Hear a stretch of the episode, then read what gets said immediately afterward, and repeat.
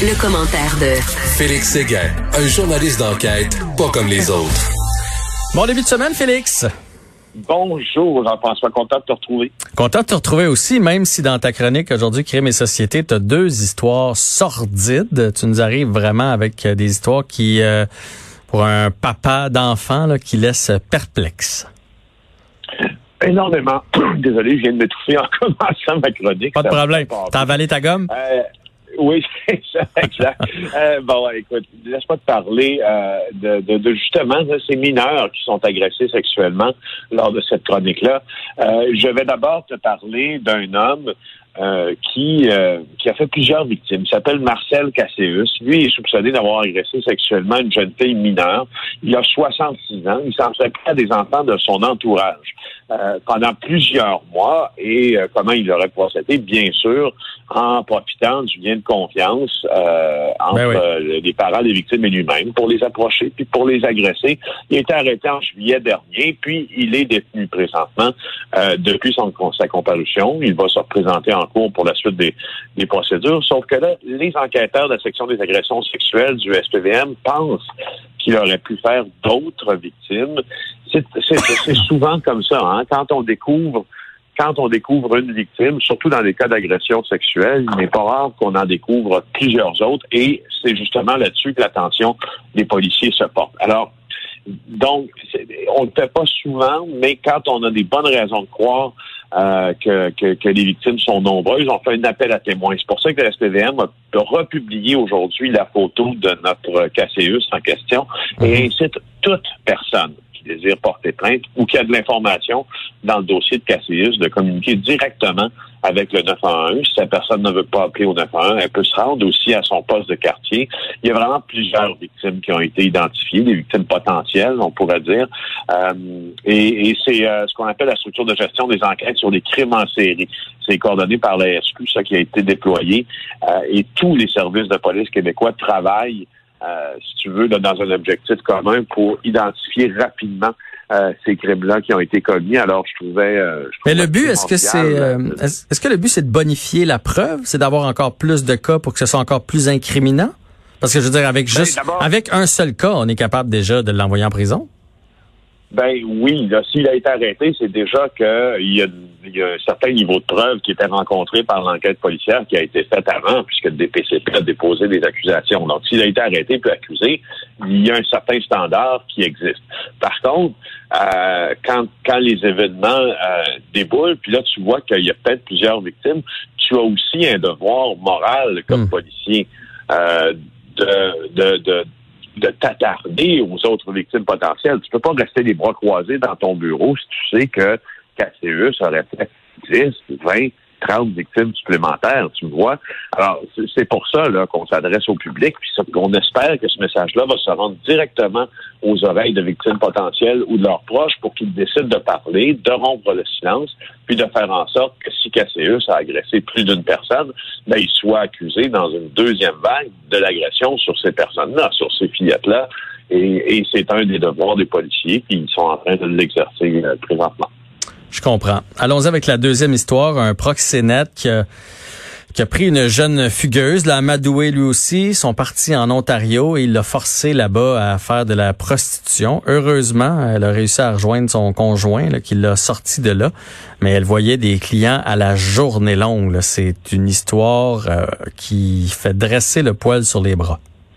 Oui, du, matin au soir. Elle devait rencontrer des clients. Elle avait 17 ans. Euh, lui a déjà plaidé coupable, ce jeune homme-là dont on parle. Il s'appelle David Maignan. Euh, il a 20 ans. Il a plaidé coupable euh, lundi passé au Palais de justice de Montréal à des accusations de publicité de services sexuels, d'avantages matériels provenant de la prestation de services sexuels d'une personne âgée de moins de 18 ans. Bref, c'est un pimp, c'est un proxénète.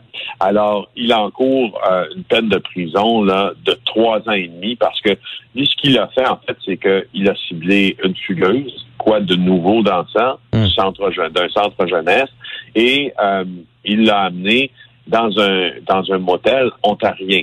Euh, elle l'a rencontré une semaine après avoir fugué d'un centre jeunesse en janvier 2018. Puis là, il se passe ce qui se passe tout le temps, tout le temps.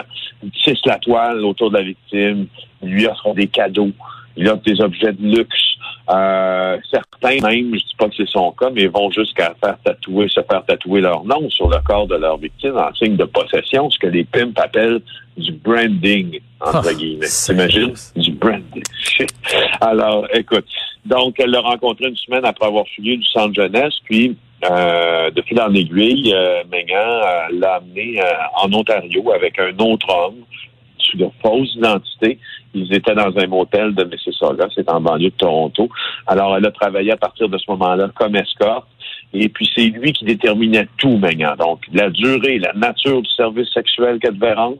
Euh, et c'est lui qui récoltait aussi tout l'argent. Donc, euh, donc, euh, c'est les pimps, tu sais, qui peuvent faire des journées à 15 000 de profit, là, parce qu'ils gardent tout l'argent, parce que la fille devient un objet euh, au plus simple, à sa plus simple expression. Il la force à, à donner son corps et elle ne voit pas les profits euh, de ce qu'elle fait, cette fille-là, quand elle décide, ou enfin, quand on décide à sa place souvent qu'elle Oui. va se prostituer. Ah, mais au-delà Euh, des profits là, du matin au soir, euh, Félix, ça n'a pas de bon sens là. C'est, c'est, c'est de la barbarie là. C'est incroyable de forcer une fille à Mais- coucher avec des gars ou peu importe quoi pendant du matin au soir. Jean-François. Je le sais, Jean-François, mais les, les proxénètes n'ont aucun. C'est pour ça qu'on appelle ça la traite des femmes. C'est parce que les proxénètes n'ont aucun égard à, à- à- l'humain qui, qui est derrière, là, qui, qui, est dans- qui est dans le corps de, de celle qui force à se prostituer. Aucun égard. Euh, euh, moi, je, je, je, je connais des histoires. Euh, c'est arrivé à des gens que je connais dont les enfants ont été pris dans le genre de truc. Et c'est un peu d'ailleurs pour ça que j'en parle à chaque fois que j'ai la chance d'en parler, la chance ou la malchance en fait, pour jamais euh, que, que ces, crimes-là ne soient euh, banalisés, évidemment, d'une part, puis d'autre part pour que s'il y a des gens qui s'il y a des gens qui écoutent puis qui se rendent compte à quel point ça peut être dur ce milieu-là, puis qui en ont été des victimes, qu'elles essaient euh, euh, puis c'est un long processus, essayer de prendre la parole puis de porter plainte. C'est long, c'est long parce que Mhm. c'est des jeunes filles complètement brisées, complètement à terre, mais s'il y en a une qui écoute puis qui décide de faire, ben quoi, c'est mieux. Alors, euh, donc, juste te dire, euh, euh, Megan, lui, on l'appelait euh, Lingo, c'était ça son surnom, Lingo. Et puis, il fonctionne par Snapchat. Pourquoi? Parce que Snapchat, euh, Ça laisse c'est pas la de traces. des messages qui sont éphémères. Fait que ça laisse, Mm. ça laisse pas de traces comparativement à Instagram, comparativement à Facebook et, euh, et etc. Euh, la bonne nouvelle, c'est que euh, la bonne nouvelle, c'est que ben, la, la bonne et la mauvaise. Il, a reconnu sa culpabilité. Là, il est toujours libre en attendant la suite euh, des procédures, mais il a un bracelet électronique. Donc, il doit résider dans le quartier Notre-Dame-de-Grâce. Et puis, il doit absolument euh, se plier à cette exigence-là de porter un bracelet électronique. Euh, et, euh, et voilà. euh, Curiosité de ma part, euh, Félix, euh, toi qui connais bien là, le, le- le domaine, euh, un proxénète comme ça, qui se retrouve en prison, parce que c'est ce qui va y arriver, c'est bien vu ou c'est mal vu en prison? Il va être protégé en prison par les autres ou vu que c'est le mineur de 17 ans, euh, il va être Non, jugé à l'interne?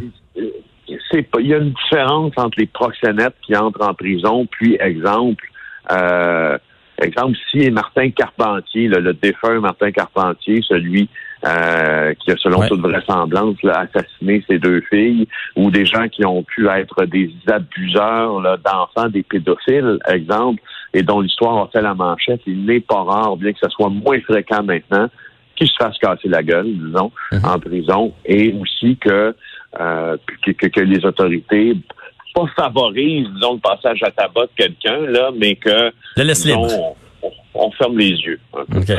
Dans le cas des proxénètes, souvent, euh, lorsqu'ils seront en prison, euh, ils ont souvent des allégeances, ces gens-là, des gangs de rue, et ils vont être envoyés dans les wings, dans les ailes de la prison, qui correspondent à leur allégeance criminelle. Donc, souvent, ils seront envoyés à des, des endroits qui sont euh, qui sont peuplés particulièrement de gens euh, de gangs de rue. Donc, c'est c'est un peu euh, c'est un peu une bulle euh, de protection qu'il y a autour d'eux là, s'ils se comprends. comportent comme il faut. Alors, c'est c'est plus rare qu'eux seront passés à tabac comparativement aux autres types dont je te parlais.